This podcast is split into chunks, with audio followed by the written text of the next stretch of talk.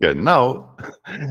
Wer es nur hört, kann es jetzt nicht sehen, aber wer es sieht, herzlich willkommen auf unserem YouTube-Kanal. Auch da haben wir einige, die uns begleiten. Der wird sich wundern, denn das hier ist tatsächlich die allererste Folge, die wir mit einem Video aufnehmen. Und das hat einen ganz speziellen Grund, denn wir haben in dieser Folge heute einen Gast aus England zugeschaltet, der auch einen sensationellen YouTube-Kanal betreibt. Und da haben wir uns gedacht, Mensch, wenn die das können, machen wir das auch. Den laden wir ein. Und das ist so ein gut aussehender Mann, den müssen wir auch im Bilde zeigen. Mich hätte man da vielleicht noch rausschneiden können.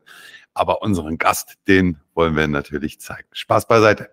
Ihr schickt uns immer so viele Fragen zu Themen, die steuerlich sind, wo ihr Fragen habt. Wie ist das eigentlich steuerlich A und B und C? Und das können, wollen und werden wir natürlich nicht beantworten.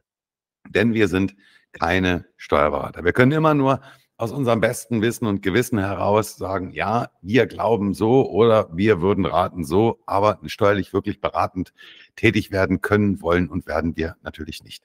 Und ihr habt uns ganz viele Fragen gestellt und wir haben uns drei Schwerpunkte mal rausgesucht und haben keine Kosten und Mühen gescheut und haben unserer Meinung nach den besten internationalen Steuerexperten aufgetrieben, den wir kennen und der in der Szene auch bekannt ist. Und wenn du gleich in die Folge reinhörst, wird dir, wirst du wahrscheinlich sagen, ah, guck mal einer an, den kenne ich. Die haben selber einen richtig, richtig geilen Podcast. Sie haben einen richtig coolen YouTube-Kanal und da kannst du unendlich viele Stunden zuhören und wahnsinnig viel lernen. Alles was mit internationalem Steuerrecht, Auslandswohnsitzverlagerung und so weiter zu tun hat. Das erfährst du da. Wer das ist, erfährst du gleich in der Folge. Und hier nochmal ein ganz kurzes Intro, worüber wir reden. Wir werden zum einen mal über die Thematik reden, wie ist das als Rentner nach Zypern auszuwandern? Habe ich da Vorteile, habe ich Nachteile? Kann ich meine Rente, Schrägstrich Pension, kann ich die auch auf Zypern einfach so empfangen oder was muss ich eigentlich dafür tun? Das zweite Schwerpunktthema, was wir aufgegriffen haben, weil wir auch dazu sehr viele Fragen immer wieder bekommen. Gerade nach der Corona-Zeit haben ja viele angefangen zu, zu sehen, dass man auch sehr gut von zu Hause aus arbeiten kann. Und es gibt nicht weniger Arbeitgeber, die da total offen sind und sagen, du, von mir aus kannst du arbeiten, wo du willst. Und da zieht es natürlich auch viele ins Ausland, gerade auch hier nach Zypern. Und die Frage, ob das überhaupt rechtens ist oder ob das steuerlich abwickelbar ist, die stellt man sich vielleicht im ersten Moment gar nicht, aber irgendwann mh, hm, kommt das dann schon hoch und dann überlegt man sich, darf ich das, kann ich das oder was muss ich eigentlich dafür tun, damit das nicht mehr so im Graubereich verschwimmt. Auch darauf gehen wir ein. Und das Dritte ist das Thema der US-Firmengründung. Immer wieder kommen Fragen, macht das Sinn? Kann ich das machen? Ich bin ja auf Zypern. Kann ich ein Unternehmen in Amerika zum Beispiel noch betreiben? Wie ist das steuerlich zu bewerten? Kann ich hier arbeiten und beispielsweise über eine US-LLC dann das Ganze fakturieren? Das ist ein Riesenthema. Alle drei Themen sind riesig, ohne Frage. Und wir haben in der einen Stunde, die wir gemeinsam jetzt miteinander verbracht haben, versucht, so viel Details wie möglich zu beantworten. Aber wie unser Gast natürlich auch in dem Podcast gesagt hat, du hast in so einer Stunde immer nur die Möglichkeit, so an der Oberfläche zu kratzen. Und das versuchen wir, aber das haben wir schon sensationell hinbekommen, weil dieses Intro nehme ich jetzt auf, nachdem ich das Interview mit unserem Gast schon geführt habe. Und ich weiß, in dieser Folge steckt eine ganze, ganze Menge für dich drin. Ich wünsche dir ganz viel Spaß in den nächsten kommenden 60 Minuten.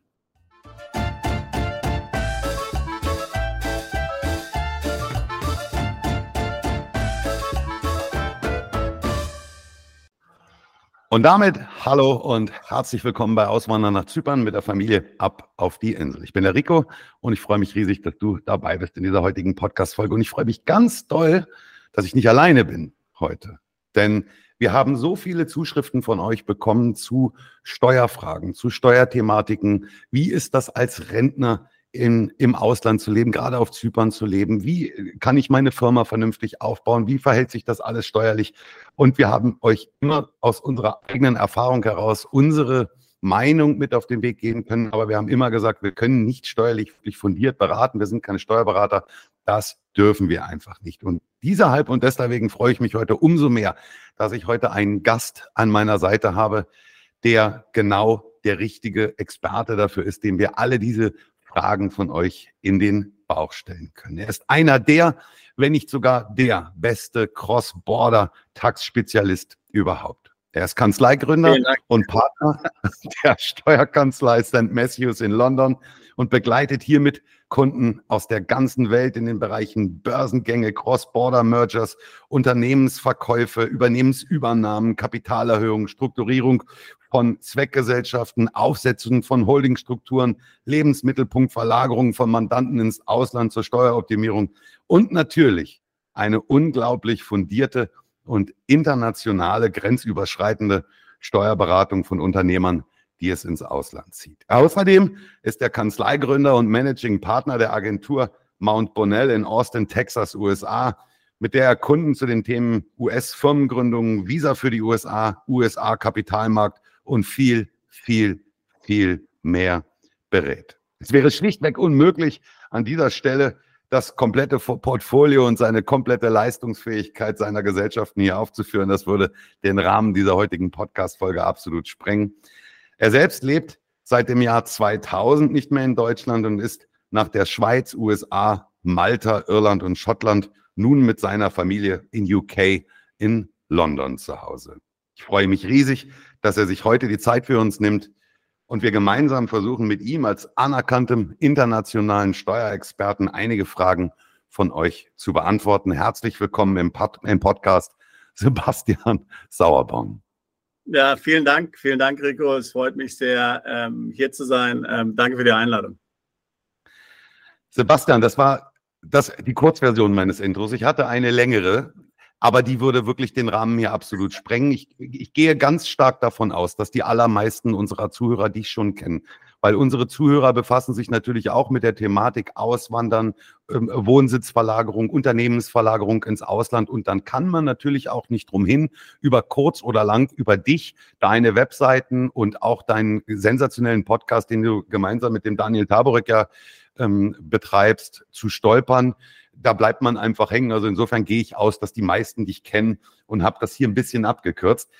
Aber bevor unsere, unsere Zuhörer jetzt aussteigen, weil die sagen, ach du Scheiße, jetzt hat er einen Steuerexperten da, jetzt wird's richtig trocken, ähm, will, ich, will ich denen, die jetzt schon den Finger über der Stopptaste haben, mal ganz kurz ähm, etwas mit auf den Weg geben. Denn normalerweise, wenn du auf die Webseite kommst, einer solchen Steuerkanzlei, dann wird's wirklich trocken. Ja? Sebastian, du wirst es wissen, also bei den meisten deiner Mitbewerber geht es sofort los mit Zahlen, Daten, Fakten und Produkten, die ich möglicherweise in den Warenkorb legen kann. Wenn man auf eine deiner Webseiten geht, Sebastian, ist das ganz anders. Und das zeigt mir, wie wichtig es ist, sich immer wieder darüber bewusst zu werden, dass Menschen auch von Menschen kaufen. Und eine Sache habe ich hier mal rausgesucht und die Zeilen, da musst du dich jetzt nochmal entspannt zurücklehnen, will ich meinen Hörern nochmal mit auf den Weg geben. Wenn du beim Sebastian Sauerborn auf seine Unternehmenswebseite kommst, nochmal, es ist die Unternehmenswebseite, wir reden nicht über seine private Webseite, dann geht diese Unternehmenswebseite los und da steht, Unternehmer aus dem deutschsprachigen Raum haben ein besonderes Gespür für das Unvollkommene, für das Unfertige und das noch zu Vollendende, für Aufgaben, die es noch zu erledigen gilt, für die Arbeit, die vor ihnen liegt und für Tasks, die noch abzuarbeiten sind. Diese Unternehmer sind Experten darin, Mängel zu identifizieren. Sie haben eine präzise Vision der Zukunft vor Augen und realisieren gleichzeitig und manchmal auch schmerzhaft, wie stark die gegenwärtige Situation davon wirklich abweicht. Das germanische Unternehmertalent, schönes Wort übrigens, hat aber auch eine negative Seite. Die Unternehmer tendieren dazu, nur das zu sehen, was nicht funktioniert.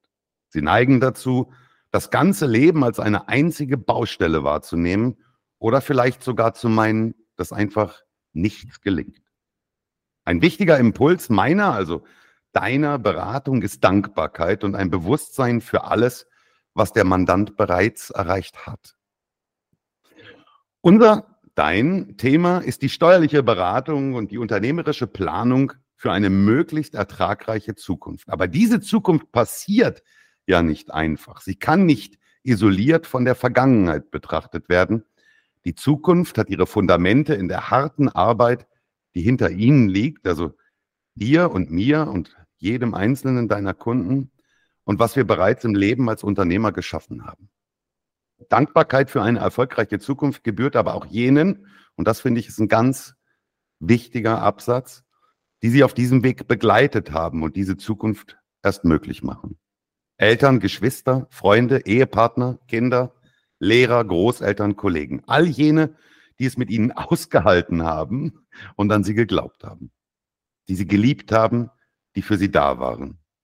Die sich ihre verrückten Ideen angehört haben und die sich für sie Zeit genommen haben. Die sie aufgerichtet und mitgezogen und wenn es mal nicht so lief, sie aufgehoben, wenn sie am Boden lagen. Die erfolgreichsten und glücklichsten Unternehmer, die ich, Sebastian Sauerborn, kennenlernen durfte, waren keinesfalls perfekt, weder im Alltag noch im familiären Umfeld. Aber neben dem ständigen Unterstromstehen war ein Bewusstsein der Dankbarkeit vorhanden und ein daraus resultierendes ernsthaftes Bemühen um die Menschen in ihrem direkten Umfeld. Diese Fähigkeit wünsche ich Ihnen und auch mir. Das ist die Startseite deiner Unternehmensseite. Ich habe Gänsehaut, wenn ich das lese. Und ich muss ganz ehrlich sagen, das war damals, wir sind ja auch beruflich zu, oder, oder geschäftlich übereinander gestolpert. Es war damals genau der Catcher, der mich damals auch gekriegt hat, wo ich gesagt habe, genau da bin ich richtig. Weil das ist ein Unternehmer, der genau das sieht, wie es uns allen geht. Nichts funktioniert, man denkt, man macht alles falsch und trotz alledem geht es immer vorwärts und es ist auch diese Dankbarkeit. Ähm, und man sieht Menschen kaufen von Menschen. Vielen Dank dafür, Sebastian, dass du sowas äh, auf deiner Unternehmenswebseite stellst.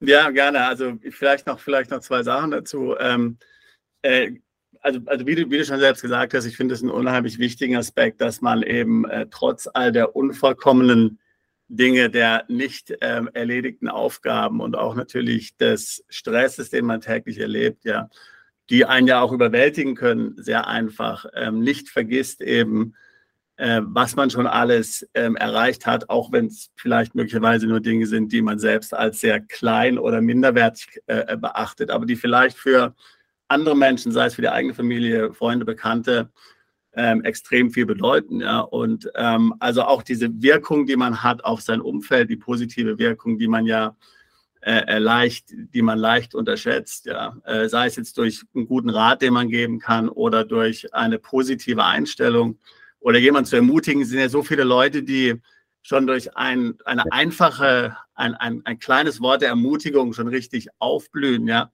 ähm, kann man richtig sehen, weil sie nie von jemandem ermutigt werden heutzutage, ja. Und ähm, das sind alles Dinge, da kann man dankbar für sein. Das sollte man sich immer auch vergegenwärtigen, meine ich, jeden Tag. Ähm, inmitten des ganzen Stresses, dem man ausgesetzt ist natürlich und der auch ähm, einen sehr fordert, ganz klar. Absolut. Also ich glaube, wenn du nicht äh, unter, unbedingt Unternehmensberater und Steuerexperte geworden wärst, dann hättest du auch in vielen anderen Branchen erfolgreich sein können. Aber du hast tatsächlich 1999 ähm, selber die Bundesrepublik Deutschland verlassen, du bist in die Schweiz gegangen, hast da angefangen zu arbeiten. Übrigens auch richtig cool, wenn man da mal in deinen ähm, in deiner Biografie blättert und mal liest, wie du das beschreibst, dann ich, ich hatte so äh, den Film Wolf of Wall Street vor mir, ja? äh, dass irgendwann selbst die, äh, die Putzfrau mit dem Porsche äh, zur Arbeit gefahren kam. Also äh, absolut lesenswert, absolute Empfehlung, da mal auf der Webseite in deiner Biografie ein bisschen äh, zu stöbern. Du bist ja dazu ein bisschen gekommen wie die Jungfrau zum Kinder, also 99 in die Schweiz, hast dann da angefangen, hast wirklich Geld verdient und bist dann schmerzhaft bei einem Gespräch zwischen Tür und Angel mit deinem Steuerberater dir bewusst geworden, dass es jetzt bitter wird mit der Steuerlast in Deutschland. Und dann hast du innerhalb von ein paar Monaten deine sieben Sachen gepackt und hast die Kurve gekratzt. So ist es, ja, ja, genau. Also ich hatte eben, ich bin ja in, aus Freiburg im Breisgau, also immer da schon sehr an der Grenze gewohnt, also der Grenze zur Schweiz, meine ich, und, und Frankreich und hatte dann auch eben zunächst in der Schweiz ähm, äh, gearbeitet als Grenzgänger, ja. Und dann eben, genau, da hatte mich dann, da hatte ich dann auch in Deutschland gelebt. Äh, ich hatte 99 angefangen zu arbeiten in der Schweiz und dann ähm, hatte ich dann ähm, dort eine bestimmte steuerliche Sonderregel, die mir sicherlich hätte zugestanden, die, die meine Steuerbelastung dann reduziert hätte, die so bis zum Spezialthema ähm, Doppelsteuerungsabkommen Deutschland-Schweiz, müssen wir jetzt darauf eingehen. Aber anyway, das deutsche Finanzamt hat gesagt, nein, dir steht es nicht zu, du musst hier extra äh, zahlen. Und dann habe ich gedacht, ne, das mache ich nicht. das werde ich nicht tun. In Zukunft, vielleicht muss ich jetzt fürs letzte Jahr zahlen und dann bin ich mit Sack und Pack, wie man so schön sagt, in die Schweiz umgezogen. Genau. Ja. Aber da warst du äh, mit der, mit der ganzen Steuerthematik ja noch gar nicht so bewandert. Das war ja eine Unternehmensberatung, ja. wenn ich das richtig ja, auf dem Schirm genau. habe. Da ist ja, äh, steuerliche, internationale oder das, wie man jetzt sagt, Cross-Border Tax äh, Consulting ist ja da gar nicht so dein Schwerpunkt gewesen. Also du, du hast es dann so im, im Selbststudium oder wie muss man sich das dann vorstellen? Nee, also wie gesagt, ich hatte dann, ähm, genau, also ich, ich war dann letztlich ja, äh, also in der Schweiz, ich war bei PwC, ja, äh, PricewaterhouseCoopers äh, kennen ja wahrscheinlich die meisten, also einer der, der, ähm, der vier großen, der Big Four ähm, Wirtschaftsprüfer und Unternehmensberatungsgesellschaften. Und ähm, ich, wie gesagt, ich war dort eigentlich eher in der Unternehmensberatung hatte aber natürlich einen Hintergrund auch in, in BWL und bin dann eigentlich so eher dann in das, in das Thema Steuern und Accounting dann äh, reingerutscht, als ich dann ähm, 2003 nach London äh, äh, umgezogen äh, bin. Ja, habe dann dort äh, eben bei der Allianz ähm, Versicherung ähm, angefangen ähm, und bin dann dort letztlich dann ähm, in, in das Feld Accounting äh, gekommen und dann eben British Accountant geworden. Ja. ja. Ähm, übrigens auch deine, deine zweite Webseite, was mir gerade noch einfällt, äh, die, die Mount Bonnell, USA, Texas, äh, ist ähnlich, ähnlich aufgebaut. Ja? Also auch da geht es nicht gleich los und guck mal, was wir für geile Produkte haben und was wir alles verkaufen können und wozu wir beraten können. Äh, das schreibst du einfach hier, guck dir mal das Bild an, was oben im Header ist und äh, ich trage den falschen Hut und dann gehst du erstmal auf die Story vom Hut ein. Ne? Das, ist, äh, genau. das ist wirklich sensationell. Nun trifft man natürlich, wenn du, wenn du so in deinem beruflichen ähm, Umfeld dich umguckst, wenn, wenn, wir über Steuerberater reden, also ich weiß es von meiner Steuerberatungserfahrung, die ich in meinem Leben bereits sammeln durfte, ein Steuerberater ist immer so für sein Land zuständig. Der kennt sich in seinem Land aus. Also wenn ich jetzt meinen deutschen Steuerberater frage, sag mal, wie mache ich das schlauerweise? Wir leben ja auf Zypern, ich habe hier ein Unternehmen und jetzt will ich da noch was abwickeln mit Deutschland und dies und das, dann sagt der, du Rico, tut mir leid, bin ich raus. Habe ich keine Ahnung. Ich habe den ganzen Tag damit zu tun, Bücher zu wälzen, wie sich die deutsche Steuergesetzgebung täglich ändert, gefühlt. Ähm, da kann ich mich nicht auch noch drum kümmern. Wie in Gottes Namen, Sebastian, kriegt man das hin? Weil wenn man deinen Podcast hört, dann hat man ja das Gefühl, bis nach Papua-Neuguinea und ans andere Ende der Galaxis kennst du dich mit der steuerlichen Gesetzgebung aus. Wie kriegt man das in einem Leben auf die Kette, so viel Wissen anzuhäufen? Vielen Dank, ja.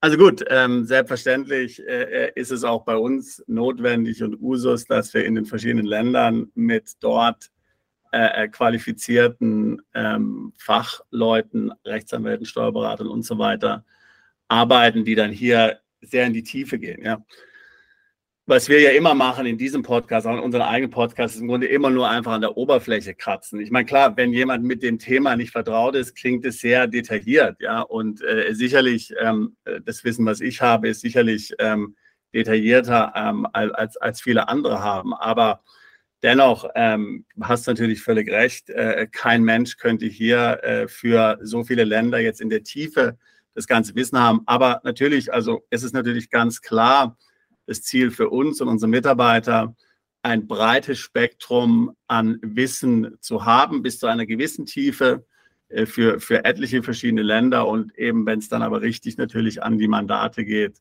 haben wir dann natürlich immer ähm, lokale Experten, mit denen wir dann hier äh, äh zusammenarbeiten. Genau, das heißt, ihr habt ein, ein, globales Netzwerk sozusagen, wo die Zahnräder ineinander greifen und du quasi, also wenn ich jetzt als Mandant zu dir komme und ich sage, ja, ich will von Deutschland nach Papua-Neuguinea, dann beauftrage ich dich und trotz alledem bist du der, mein Ansprechpartner, aber im, im Hintergrund funktioniert dein Netzwerk und deine Zahnräder und ich werde nach in das in mein das Zielland meiner meiner Träume begleitet und da aber weiterhin durch dich betreut. Genau, also was du ja angesprochen hast vorhin, dieses Problem, dass du zu deinem Steuerberater hingehst und sagst, er hat eigentlich keine Ahnung, von außer jetzt von seiner eigenen Jurisdiktion. Entschuldigung, ja, also nein, außer von seiner eigenen Jurisdiktion, außer von seinem eigenen Land. Ähm, und wenn du jetzt irgendwas anderes willst, äh, dann musst du eben einfach losziehen, ähm, auf eigene Faust dir jemand anders suchen. Nun, wie wir vorhin gesagt haben, hatte ich ja meine Karriere angefangen bei PwC, äh, äh, größte Unternehmensberatung der Welt, größte Steuerberatung der Welt, größter Wirtschaftsprüfer der Welt. Und ich war immer fasziniert daran, wie du im Grunde genommen als Unternehmen ich sage jetzt mal als Großunternehmen, Lufthansa zum Beispiel, kannst dort hingehen und kannst sagen, ich habe diese, diese internationalen Probleme und die können letztlich dich zu allen Aspekten ähm, beraten, weil sie eben in jedem Land ihre Fachkräfte haben. Und es war immer so meine Vision, sowas zu haben, natürlich in winzig klein, ist ja klar. Also ich will mich jetzt nicht vergleichen hier, überhaupt nicht. Ja. Aber im Grunde ja. zu sagen, du hast einen Ansprechpartner ähm, und der hat dann wieder natürlich sein Netzwerk und der hat dann seine, seine Kontakte, aber du musst eben nicht von Pontius zu Pilatus rennen und in jedem Land die engen Steuerberater suchen und dann hundertmal schlechte Erfahrungen machen, sondern du hast wirklich jemanden. Und wir versuchen ja dann auch noch Leute zu finden, die auch noch Deutsch sprechen. Ja, das gelingt jetzt nicht immer. Ja. Das hängt jetzt so ein bisschen vom Land ab. Also es gibt Länder, da gibt es erstaunlich viele deutschsprachige Experten. Beispiel USA, Beispiel Spanien. Aber dann gibt es natürlich Länder, wo mhm. es sehr wenige gibt, die Deutsch sprechen. Ja, ähm, da ist natürlich dann, dann entsprechend schwierig, aber das ist natürlich dann schon unser Anspruch und wenigstens, wenn wir jetzt keinen sprechen, der kein der Deutsch spricht, dann wenigstens Englisch. Aber dass wir letztlich ähm, der Single Point of Contact für den Mandanten sind und der muss eben dann nicht äh, rumrennen und das Internet durchsuchen, sondern der weiß, da ist jemand, der hat das vielleicht auch schon 20 Mal gemacht, der ist nicht der totale Anfänger, sondern ist ein Anwalt, der hat schon mit, mit 20 anderen deutschsprachigen Mandanten das Gleiche einmal durchexerziert und äh, die sind halt dann alle über uns letztlich dann zugänglich. Hm, wobei ich jetzt ganz ehrlich, also aus unserer Erfahrung heraus hier mit der, mit der Auswanderung nach Zypern, den, den Schwerpunkt meiner, meiner Entscheidungsfindung wahrscheinlich nicht darauf legen würde, ob der jetzt Deutsch spricht oder nicht. Das ist bei euch ein sehr, sehr angenehmer Nebeneffekt, aber grundsätzlich zeichnet euch natürlich erstmal eure internationale Kompetenz aus ähm, wenn ich hier äh, auf Zypern losgehe und ich sage, okay, mein erstes Entscheidungskriterium wäre deutschsprachig.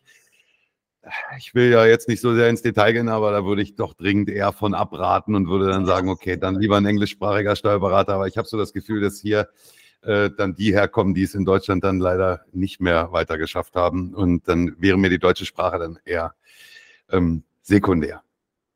Also ihr genau. seht, wir haben es mit einem absoluten internationalen Top-Experten zu tun. Also für diejenigen, die ihn bisher noch nicht kannten, ihr habt jetzt einen kleinen Einblick von Sebastian Sauerborn bekommen und jetzt wollen wir ihm so langsam mal auf den Zahn fühlen, weil wir haben, Sebastian, wir haben ganz, ganz viele Zuschriften von Zuschauern, die wir immer vertrösten müssen.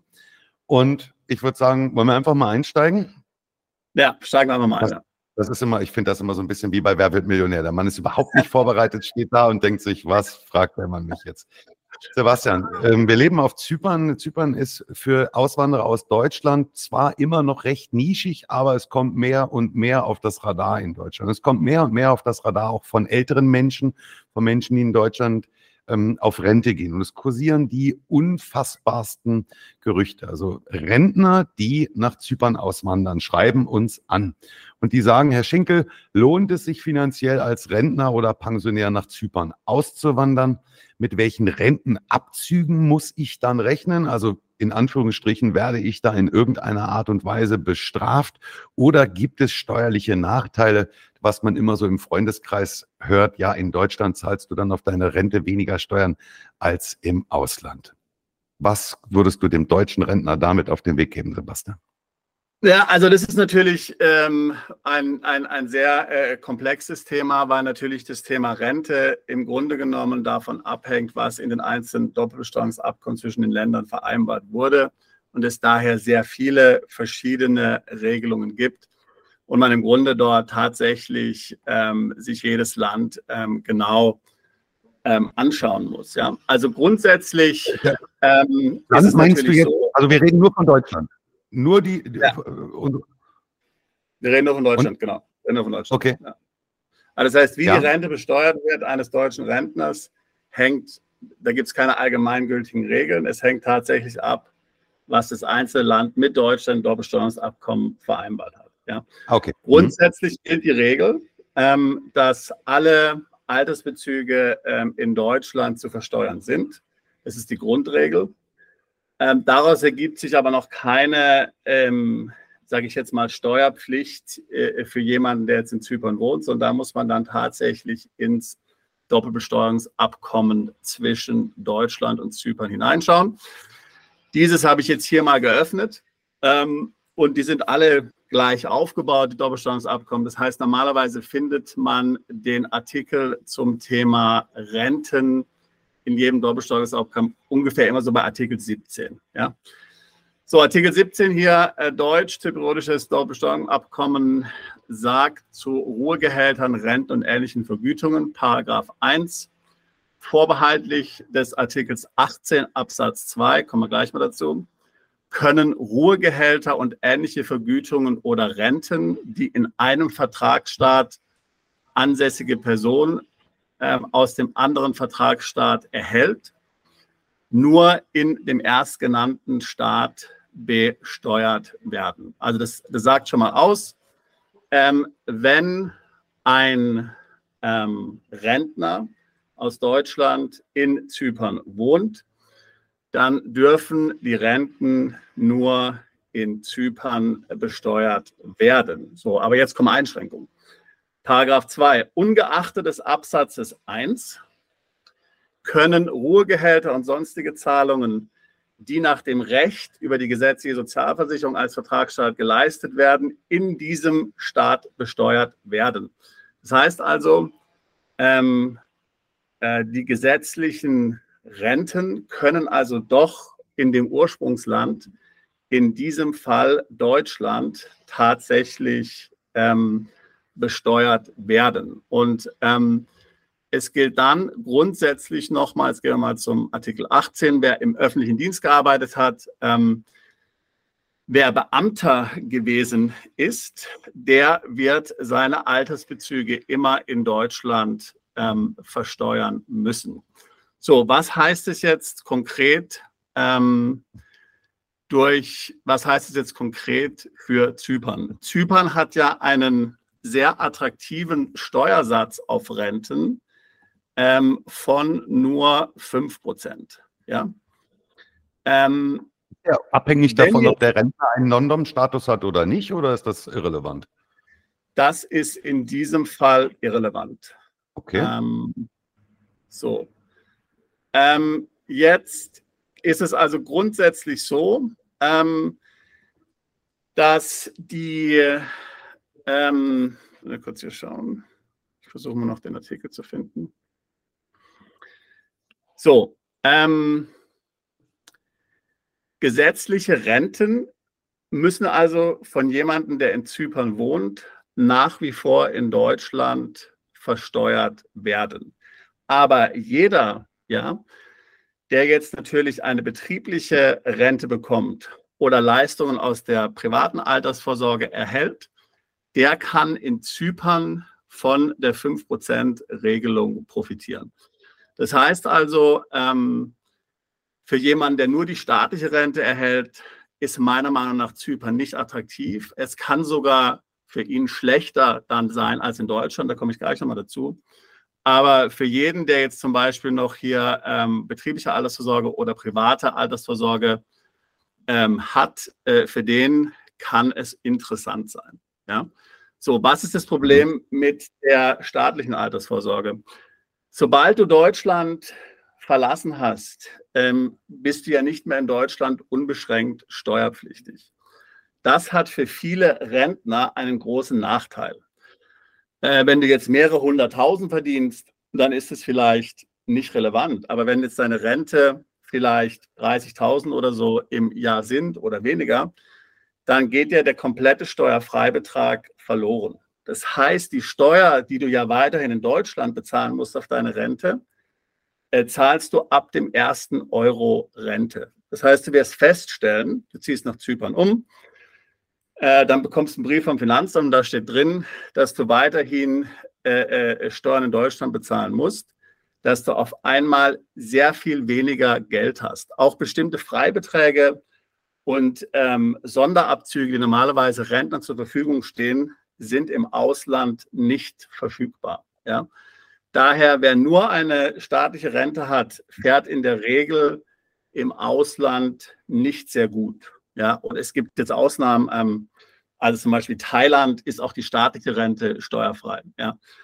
Ähm, das mhm. heißt, da würde man dann, kann man die komplette deutsche Rente bekommen, muss keine Steuern bezahlen. In Thailand ist die Rente sowieso steuerfrei, äh, auch aus, aus thailändischer Sicht. Ähm, das heißt, das wäre dann möglicherweise attraktiv für Rentner. Ja.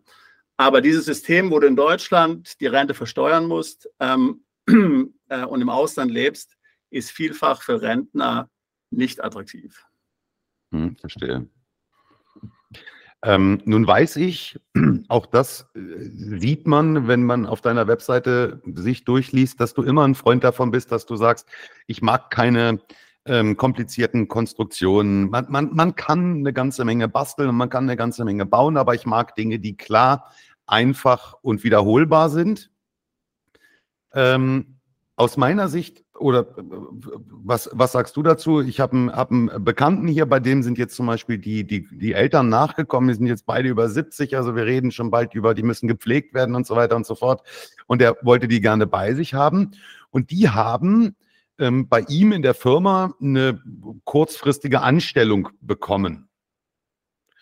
Ähm, hat das dann Auswirkungen, wenn ich sozusagen den letzten Step meines beruflichen Daseins hier auf Zypern dann nochmal habe? Oder wird das weiterhin genauso gehandhabt, wie du das gerade erklärt hast?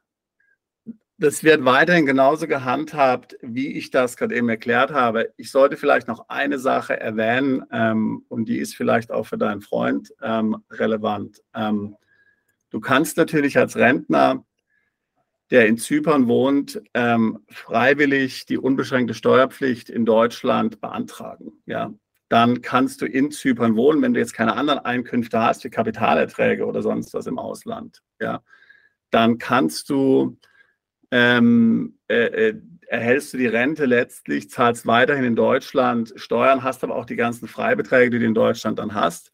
Das heißt, du bekommst die gleiche Rente ausgezahlt, die du auch in Deutschland bekommst lebst aber in Zypern. Also dieses Modell ist dann oftmals ähm, vielleicht attraktiver, ja, als jetzt die, die mhm. Rente in Zypern, ähm, die Rente in Zypern zu besteuern.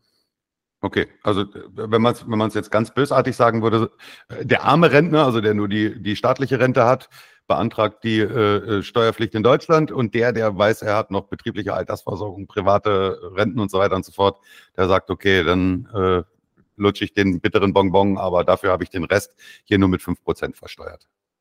Genau. Ja. Super gut. Ich weiß nicht, ob das eine gute oder eine schlechte Nachricht war für die, die uns da gefragt haben, aber ich denke, die Frage damit beantwortet, dass wir die beantworten. Ja, also wir, wir, haben dieses Problem ja tatsächlich sehr oft. Ja, ähm, also ich weiß, dass wir über Zypern sprechen, ganz klar. Ich will jetzt auch nicht, nicht groß über andere Länder reden, aber es gibt ja viele Länder in der EU, ja, die mittlerweile günstige Steuersätze haben für Rentner, Italien, Griechenland, äh, Portugal und so weiter und so fort, ja. Aber eben, also Rentner, die jetzt allein die staatliche Rente haben, werden feststellen, da müssen sie sehr vorsichtig sein. Also ich rate jedem, der hier ins Ausland umziehen will, äh, unbedingt zu einem Steuerberater gehen in, in Deutschland oder auch sonst einfach mal mit dem Finanzamt in Neubrandenburg zu sprechen. Die sind nämlich zuständig für die Auslandsrentner und einfach mal zu fragen, was das konkret bedeuten würde und äh, was die Optionen sind, dass man diesen Schritt nicht äh, vorschnell macht. Hm. Absolut, ja, natürlich. Ähm, die zweite Gruppe von Menschen, die uns immer ganz, ganz viel schreibt, das sind Menschen, die sagen, ja, Auswandern, Zypern, super Idee, aber ich will eigentlich weiterhin, also mein Corona hat es uns gezeigt, viele haben gelernt, man kann ähm, vom Homeoffice aus auch für seinen Arbeitgeber gut oder sogar noch besser zur Verfügung stehen. Ähm, ich möchte gerne auswandern nach Zypern, aber ich will weiter für meinen deutschen Arbeitgeber angestellt sein. Und jetzt kursiert immer, wir haben da auch mal eine, eine Podcast-Folge drüber gemacht, jetzt kursierte immer so das, äh, die Aussage, ja, das geht. Ähm, aber ähm, das geht nicht mit jedem Arbeitgeber. Also es würde irgendwo letztendlich auch ähm, am, am, Arbeitgeber liegen, ob das äh, steuerlich machbar ist. Kann jemand hier nach Zypern umziehen mit einem Non-Dom-Status und dann für seinen deutschen Arbeitgeber arbeiten und, und das ist auch immer die Information, die so durch den Raum fliegt, das Gehalt, was er aus Deutschland als Angestellter bezieht, hier steuerfrei vereinnahmen, weil es eine Auslandseinnahme ist. Ähm, ja, ähm, nein, es würde nicht, würde nicht funktionieren, ja. Aber ich, ich werde, ich werde das, das ganze Thema ein bisschen vielleicht umfassender erklären, ja. Also natürlich ganz klar, äh, äh, seit Corona ist ja doch ganz stark hier das Bewusstsein eigentlich gewachsen, dass man tatsächlich auch nicht, ja, äh, äh dort die ganze Zeit zu Hause irgendwo im trüben Ruhrgebiet sitzen muss, sondern man kann ja auch zum Beispiel in Zypern leben und von dort aus arbeiten, ja. Und viele Arbeitgeber äh, haben natürlich auch ihren Arbeitnehmern die entsprechende Flexibilität eingeräumt, ähm, vielleicht möglicherweise sogar äh, zu Hause und im Ausland zu arbeiten, wobei manches wird jetzt ja wieder zurückgefahren, so leicht, aber dennoch, also da ist natürlich ein Trend mit ausgelöst worden, der sich meiner Meinung nach nicht mehr umkehren lässt. Ja. Mhm. Äh, man muss sich jetzt mal ähm, vor Augen halten, aber was, was, das, was das eigentlich bedeutet. Ja. Also mal angenommen, ich bin jetzt in Deutschland sozialversicherungspflichtig angestellt, zahle in Deutschland meine Steuern und jetzt ziehe ich dann auf einmal nach Zypern um. Ähm, was heißt das konkret? Ich lebe in Deutschland, aber Ort meiner Tätigkeit ist Zypern und bin aber dort nicht sozialversicherungspflichtig beschäftigt. Was passiert ist, wenn ich dort einen Unfall hätte während der Arbeit zum Beispiel oder ins Krankenhaus müsste und so weiter und so fort. Also im Not Notfallmäßig vorübergehend würde das alles funktionieren, aber wir können schon relativ schnell sehen, dass auf Dauer, also alles, was länger als ein halbes Jahr ist, dieses Setup mit Sicherheit nicht so, ich denke mal, ad hoc und spontan funktionieren kann. Ja, tatsächlich hat ähm, äh, die EU hier ähm, umfangreiche Regelungen verabschiedet. Es ist sehr im Sinne der EU und im Geiste der EU, dass hier ähm, Arbeitnehmer in jedem EU-Land letztlich arbeiten können. Ja, das ist also hier auf jeden Fall rechtlich möglich gemacht worden. Aber tatsächlich, ähm, wie du gerade eben schon gesagt hast, ist es hier notwendig, dass der Arbeitgeber hier mitspielt. Ja? Also zumindest, wenn du jetzt ähm, sozialversicherungspflichtig beschäftigt bist. Ähm, es gibt sogar zunehmend ähm, Arbeitgeber, die auch tatsächlich sagen, ähm, äh, äh, dass du in Deutschland arbeiten musst, selbst wenn, du zu selbst wenn du im Homeoffice arbeitest und nicht vom Ausland aus arbeiten darfst, außer vielleicht mal, du gehst mal eine Woche nach Italien oder sowas, um genau diese äh, äh, Konflikte ähm, zu, ähm, zu vermeiden. Ja. Mhm. Also, ähm, das heißt aber, gemeinsam mit dem Arbeitgeber kann man das relativ einfach eigentlich ähm, erreichen. Also nochmal, bis zu einem Zeitpunkt von sechs Monaten, wenn es dein Arbeitgeber dir erlaubt, dass du im Ausland bist, gar kein Problem, musst du eigentlich gar nichts machen.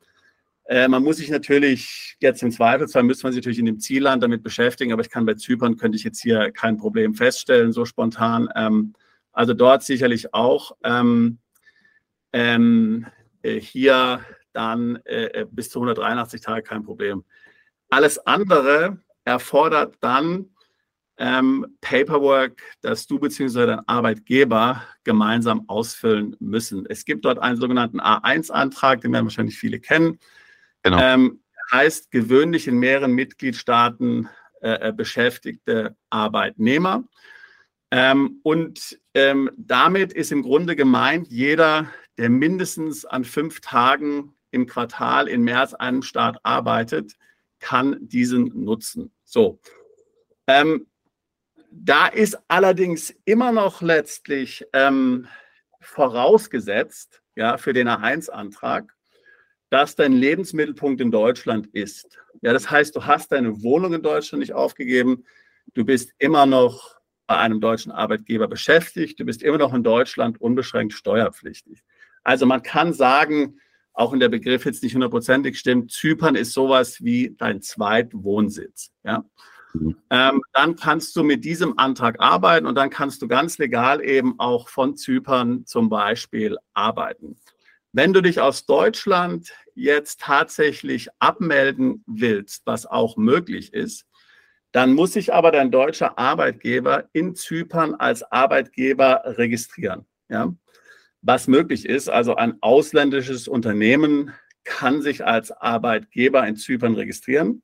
Dann bekommt dieses deutsche Unternehmen eine zypriotische Betriebsnummer ähm, und muss dann für dich ganz normal die Sozialabgaben und die Steuer einbehalten und entsprechend mhm. dann ähm, an die zypriotische Steuerbehörde abführen und beschäftigt mhm. dich dann nach zypriotischem Recht. Ja, also es gilt dann nicht mehr deutsches Arbeitsrecht. Es gilt dann ja. Arbeitsrecht hinsichtlich Und dann ist das natürlich auch keine, kein Einkommen mehr aus dem Ausland und dementsprechend hier nicht steuerfrei zu vereinnahmen, sondern das wird hier ganz normal ja. versteuert. aber auch, die, auch der Non-Dom-Status in Zypern sagt ja aus, ähm, auch wenn du den Non-Dom-Status hast, kannst du zwar steuerfrei verdienen, aber dann darf die Arbeit nicht von Zypern aus getätigt werden. Ja? Sagt ja aus, wenn du mindestens 90 Tage lang vom Ausland aus Gehalt bekommst, zum Beispiel, für eine Tätigkeit, die nicht in Zypern verrichtet wird, ähm, dann ist diese in Zypern nicht zu versteuern. Jetzt in Deutschland bringt dir das nichts, weil ähm, ein deutsches Gehalt würde immer in, in, in Deutschland äh, zu versteuert sein, insbesondere dann, wenn du im Ausland keine Steuern bezahlen musst. Also es muss einmal irgendwo versteuert werden. Es gibt jetzt andere Länder, wo es nicht der Fall ist. Ähm, da ist es dann einfach möglich. Also ich kann mich an Mandanten zum Beispiel erinnern, ähm, der hat in Zypern gewohnt. Ähm, sein Arbeitgeber war in Bermuda. Ja, der ist also so und so viele Tage äh, äh, pro Quartal oder Monat in, hat er in Bermuda gearbeitet. Ja, hat dann dort ähm, ordentlich viel verdient in der Zeit. Ähm, und das war dann im Jahr eben über 90 Tage ähm, oder ich weiß nicht genau, wie es, wie, das, wie es dann funktioniert bei ihm. Und das war dann tatsächlich steuerfrei. Ja, in Bermuda und natürlich auch für ihn dann in Zypern.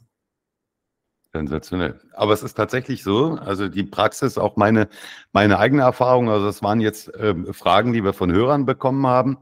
Aber selbst auch in meinem persönlichen Umfeld hier, muss ich sagen, nimmt die Zahl derer tatsächlich zu, die mit ihrem deutschen Job irgendwie äh, remote jetzt für ihren Arbeitgeber nach Corona hier auf Zypern sitzen und nach Deutschland arbeiten und auch tatsächlich für, für namhafte Firmen arbeiten. Ähm, bin gespannt, äh, wie das da weiterläuft. Ja, weil wir wissen ja jetzt, dass es so einfach dann doch nicht funktioniert am Ende des Tages. Ja, also es ist natürlich, also du, du hast völlig recht, ja. Also ich meine, ähm, es gibt dort natürlich eine unheimlich große Grauzone. Ja. Also ich meine, es gibt dort, äh, also ich kann mich zum Beispiel erinnern, also wir, wir, wir haben einen Mandanten, die sind in UK beschäftigt bei der HSBC, ja. Ähm, einen Mandanten, der war bei der HSBC beschäftigt, denn der hat komplett dann im Ausland gearbeitet. Ja, dem gesagt, du kannst von zu Hause aus arbeiten, der musste nicht mal einmal pro Woche reinkommen und so. Ja, ähm, ja und der hat komplett dann eben äh, in, in einem anderen Land gearbeitet, nicht Zypern, sondern, sondern irgendwo anders. Ja, ähm, aber weder hat es der Arbeitgeber gewusst, noch hätte der Arbeitgeber jemals dem zugestimmt. Und wenn er es wüsste, würde er ihn wahrscheinlich rausschmeißen. Ja, und er mhm. verstößt. Also, naja, gut, also den Briten, den zahlt er halt die Steuern weiter. Die kriegen Steuern für nichts. Aber in dem Land, wo er ist, ist er gleichzeitig auch steuerpflichtig. Also, da ist man relativ schnell dann äh, natürlich im heißen Fahrwasser drin. Ja? Besonders mhm. heiß wird das Fahrwasser übrigens, wenn man äh, in der Geschäftsleitung eines Unternehmens ist.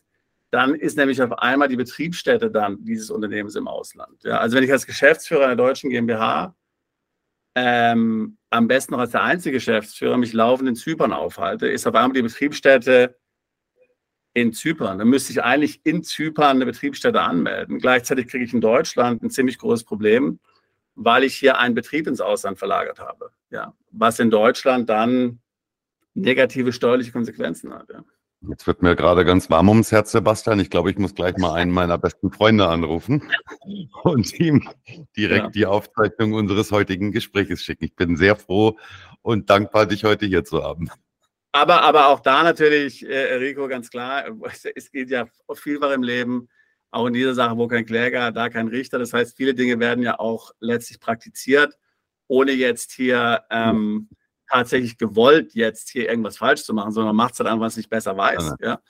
ja. Äh, es ist also ehrliche, ein ehrlicher Fehler, ja, und diese Dinge, also die passieren so oft und kommen und kommen letztlich nie ans Tageslicht. Aber also wenn man kann, sollte man natürlich sich hier an die Regeln halten. Und wie gesagt, es ist normalerweise ähm, eigentlich möglich und nicht so kompliziert, wenn man es möchte, ähm, als Expat dann zu arbeiten. Ich mag mich jetzt auch noch an einen anderen Fall erinnern, zum Beispiel, da ist eine, ähm, also abschließend, das ist sogar außerhalb der EU, da ist eine Anwältin, die ist bei einer äh, deutschen Krankenkasse beschäftigt. Ähm, die arbeitet jetzt gerade ein Jahr äh, von Montenegro aus. Ja.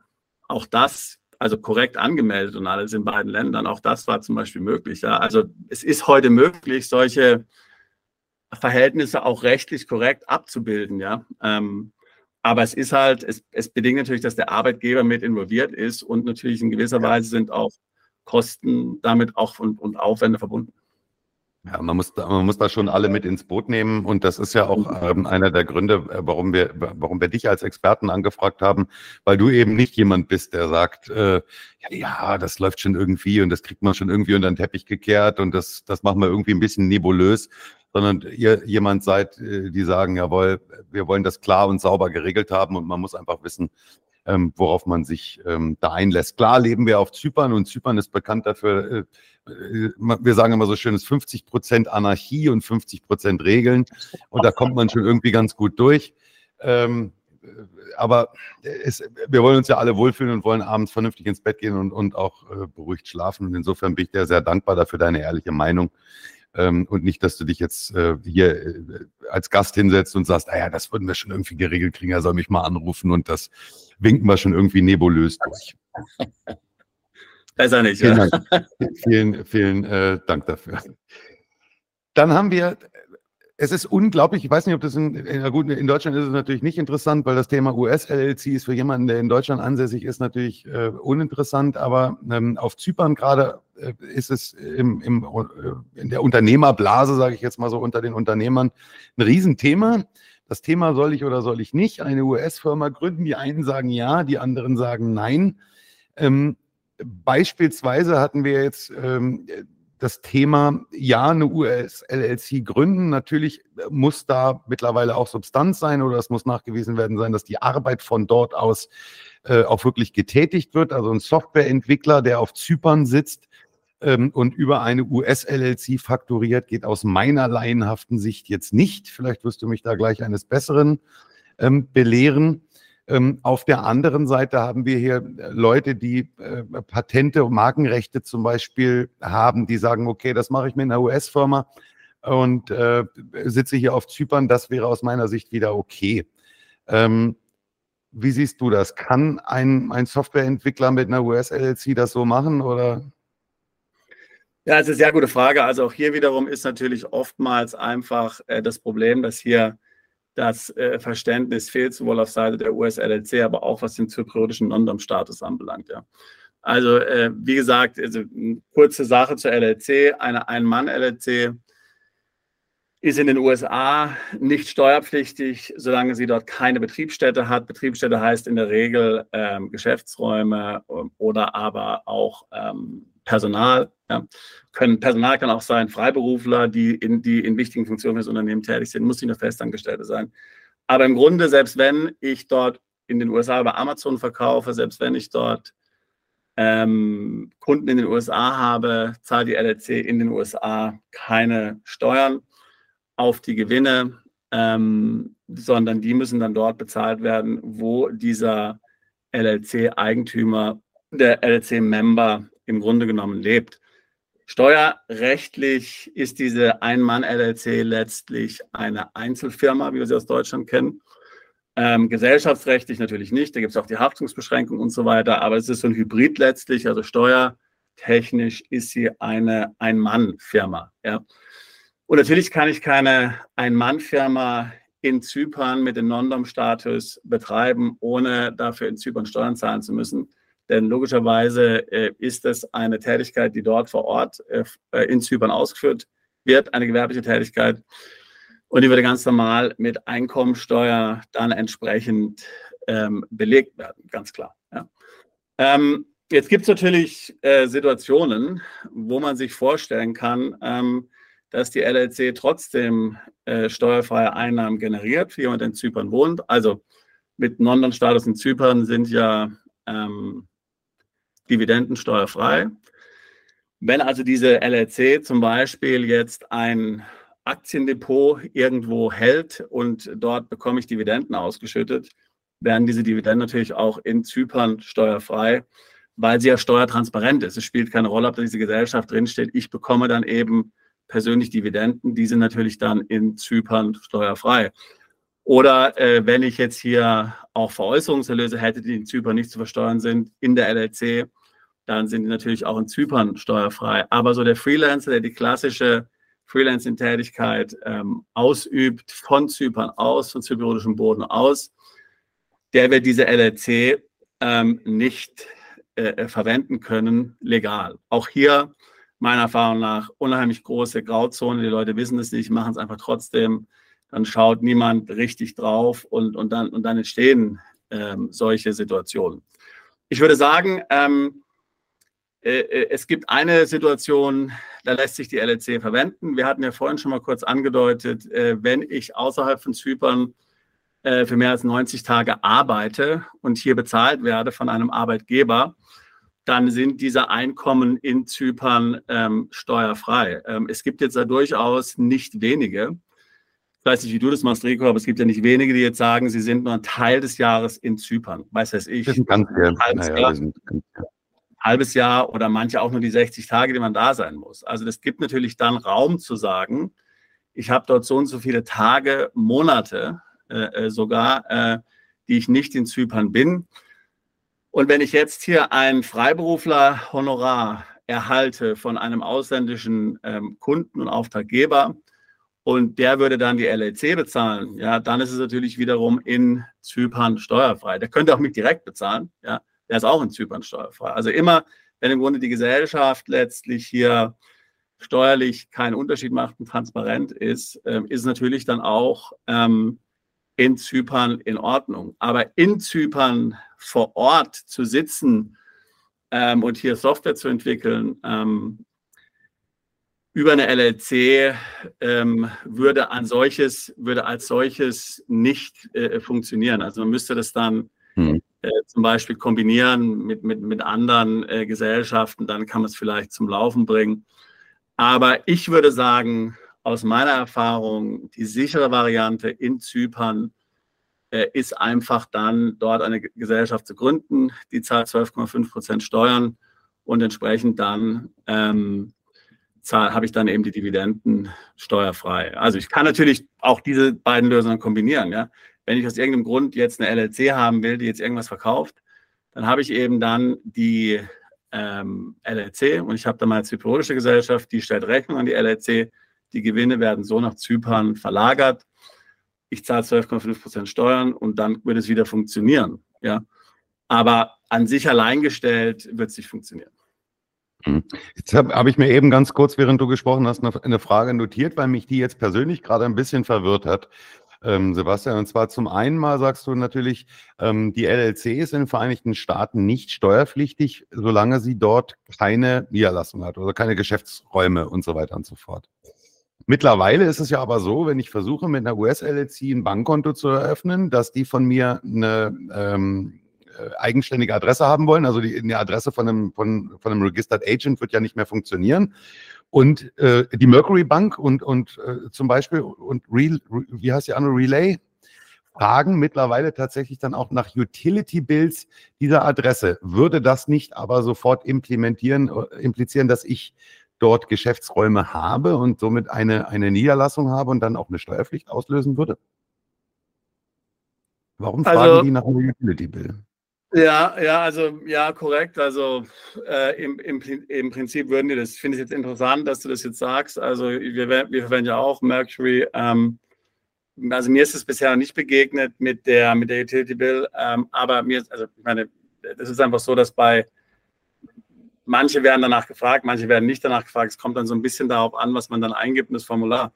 Ja, also hundertprozentig. Also ich meine, ähm, das ist korrekt, das wäre dann bei Mercury ein Problem. Ähm, wenn du bei Wise ein Konto eröffnest für die LLC, würdest du es immer so machen, dass du den Registered Agent angibst als Registersitz und dann eben deine Wohnadresse in Zypern als Betriebsstätte. Ja? Und wenn du dann eine Utility Bill einreichen müsstest, wäre es eben jene, die auf deinen eigenen Privatnamen, also auf, dein, auf deinen Namen läuft als Eigentümer der LLC und nicht auf die LLC. Ja. Mhm. Wie gesagt, die Betriebsstätte ist ja de facto nicht in den USA, sondern die, und wenn sie in den USA wäre, dann wäre es für dich ja völlig sinnlos, ja. Also du kannst natürlich jetzt sagen, bei der LLC, du hast dort irgendeinen Manager, der jetzt in irgendeinem Land wohnt, weiß das ich, der jetzt vielleicht auf den Bahamas wohnt oder so, der dann letztlich die Geschäfte leitet und somit ist die Betriebsstätte nicht in den USA, aber auch nicht in Zypern, sondern in in Bahamas. Dennoch wäre es für dich ein Problem, weil du würdest ja keine Dividenden aus der Gesellschaft bekommen, sondern eben Gewinnausschüttung, die ja gemäß dem Non-Dom-Status definitiv nicht steuerfrei sind. Hm.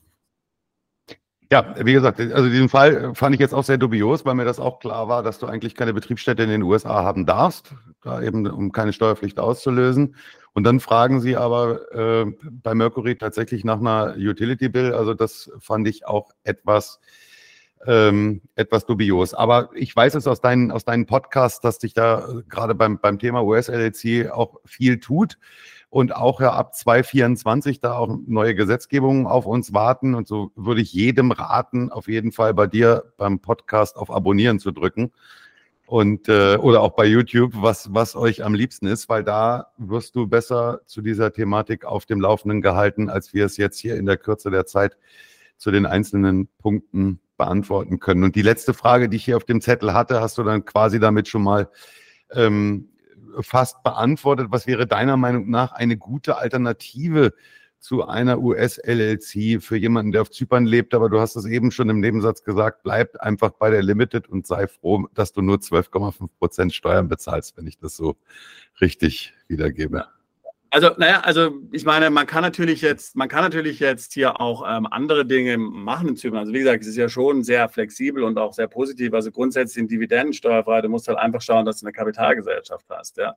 Du kannst natürlich eine Kapitalgesellschaft gründen auf den British Virgin Islands, in Hongkong, in Singapur, wo auch immer. Ja. Ähm, und ähm, dann, ich meine, bei einer, bei einer, zum Beispiel bei einer Gesellschaft in Singapur, sind ja auch ähm, Einkünfte, welche die Gesellschaft erwirtschaftet, die jetzt nicht mit Singapur zu tun haben, steuerfrei. Und dann kann natürlich diese Gesellschaft dir Dividenden ausschütten. Ja. Nur man muss halt einfach berücksichtigen, äh, dass halt damit auch relativ hohe Kosten verbunden sind. Ja, also ich meine, gerade jetzt zum Beispiel Singapur, ähm, du wirst dann einen Geschäftsführer brauchen, auch wenn es jetzt nur ein Proforma Treuhandgeschäftsführer ist, reden wir doch dann von relativ hohen Beträgen. Äh, wenn du jetzt in Anführungszeichen nur Freiberufler bist ähm, äh, äh und Softwareentwickler, ja, und da vielleicht 100.000 Euro verdienst, was natürlich ein, ein, sehr gutes Einkommen ist, dann wird sich das fast nicht lohnen. Ja, dann wird dir hier die Steuerersparnis letztlich aufgefressen durch deine Strukturkosten. Ja, ähm, also daher, es gibt schon Möglichkeiten, es hängt ein bisschen davon ab natürlich, was so deine, was so deine Umsätze sind, äh, was deine Gewinne sind ähm, und wo sich das Ganze auch hinentwickelt. Ja. Ähm, aber lässt sich schon natürlich äh, einiges mit, mit Zypern machen. Ja. Aber für das Beispiel des Freiberuflers, der jetzt von Zypern aus arbeitet, würde ich sagen, äh, wenn man hier ruhig schlafen will und keine Kopfschmerzen haben will, ist schlicht und ergreifend die Limited. Ähm, in, in Zypern der, der, der beste Weg. Absolut. Absolut richtig.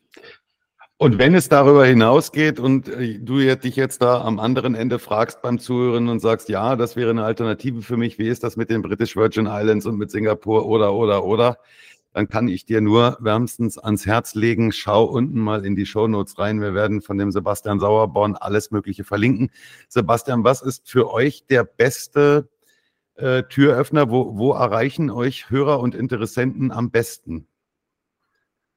Also ähm, ganz klar, wir haben verschiedene Webseiten zu verschiedenen Themen. Grundsätzlich das ganze Thema Wohnsitz im Ausland äh, ist unsere Webseite wohnsitzausland.com. Da sind sehr viele Themen äh, besprochen zu sehr vielen verschiedenen Ländern, ähm, auch ganz genereller Natur. Also was ist steuerrechtlich zu beachten?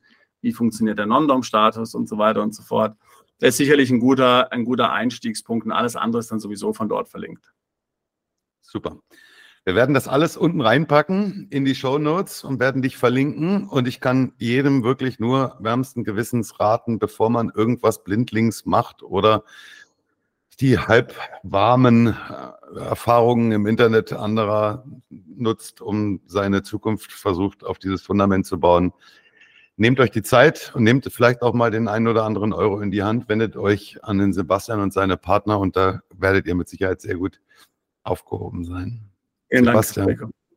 Wir sind durch mit unseren Fragen für unsere Zuhörer. Ich hoffe, euch hat es gefallen. Sebastian, dir möchte ich sagen, vielen lieben Dank für die Zeit. Ich glaube, eine, eine knappe Stunde haben wir jetzt miteinander gesprochen. Danke, dass du dir die Zeit genommen hast und äh, ja, viele liebe Grüße nach London. Immer, immer wieder gerne. Hat mir Spaß gemacht, Rico. Vielen Dank für die Einladung. Super. Dankeschön. Ciao, ciao.